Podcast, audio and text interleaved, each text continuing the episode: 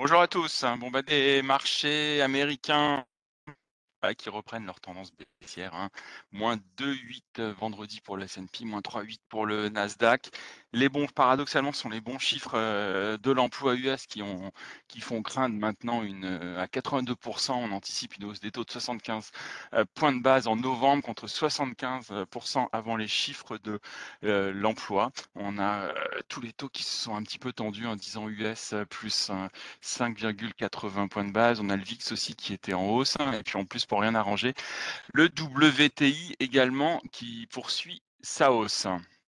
En ce qui concerne les nouvelles des sociétés, on a AMD qui avait publié en séance des revenus pour le troisième trimestre un peu inférieur au consensus. Le, titre plongeait de 14%. On a Levis également qui a fait un warning sur ses revenus, pardon, sur la croissance de ses revenus 2022 qui serait inférieure aux attentes. Et on a également FedEx qui corrigeait en séance, moins 0,5 et qui a poursuivi sa correction après, puisque la division terrestre prévoirait à son tour de réduire ses perspectives donc des, corrections qui commencent à se faire au niveau des perspectives de résultats. En Asie ce matin, alors tout le monde n'est pas ouvert euh, puisqu'il y a de nombreux marchés comme le Japon, Malaisie, Corée du Sud ou Taïwan qui sont fermés. Euh, ça corrige, hein, la Chine moins 1,2, Hong Kong moins 2,7. On notera euh, des cas Covid qui repartent, notamment dans la ville de Shanghai, qui confinent certains quartiers et certains bâtiments. En termes de, micro. Euh, vous avez également Washington qui restreint l'exportation euh, de semi-conducteurs en, Chine, c'est à peu près 25% de la demande mondiale. Et enfin, on notera jusque pour Tesla, les ventes mensuelles ont atteint un nouveau record euh, en Chine avec plus de 83 000 véhicules vendus, ce qui reste quand même loin de son concurrent BYD. En Europe, c'était également dans, le, dans le rouge vendre vendredi avec un FTSE qui était juste étal, moins 0,09, le CAC moins 1,20 et le DAX moins 1,6 dans la, dans la poursuite des, bons chiffres euh, de, de l'emploi américain. Euh, à noter qu'on avait aussi des, chiffres pourtant macro un petit peu, euh, un petit peu moins encourageants, notamment en Allemagne, avec une production industrielle qui recule de 0,8% en août et un déficit de la balance commerciale qui continue de se creuser en France à moins 15,3 milliards d'euros euh, pour le, mois d'août. Euh, en termes de publication de, sociétés, mais de manière un peu plus large, vous avez Michel-Édouard Leclerc qui considère que l'inflation va durer et qu'il prédit un choc de consommation pour euh, le début de l'année 2023.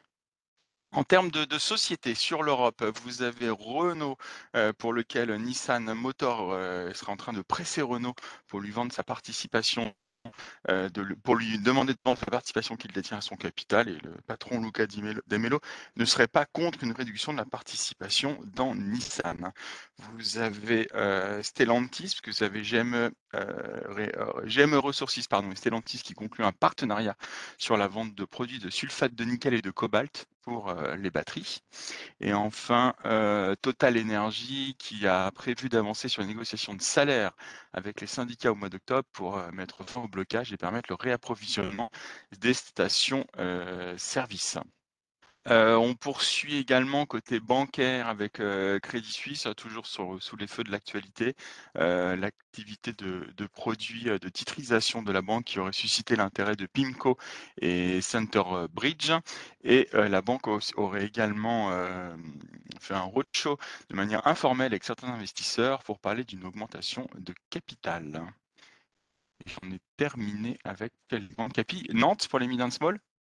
Bonjour, je commence avec Biocorp et Merck qui annoncent un nouveau partenariat dans une ère thérapeutique non divulguée.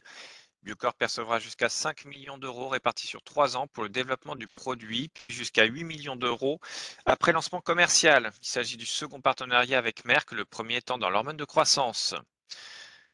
GTT China Merchant Heavy Industry ont signé un accord d'assistance technique et de licence pour la construction de systèmes de confinement à membrane GTT.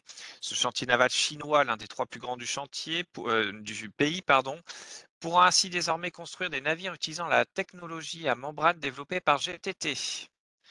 Je continue avec euh, Alan Alman Associate qui annonce l'acquisition à 100% de Keyboss, cabinet de conseil en cash management. Keyboss connaît une forte croissance de plus 35% environ par an.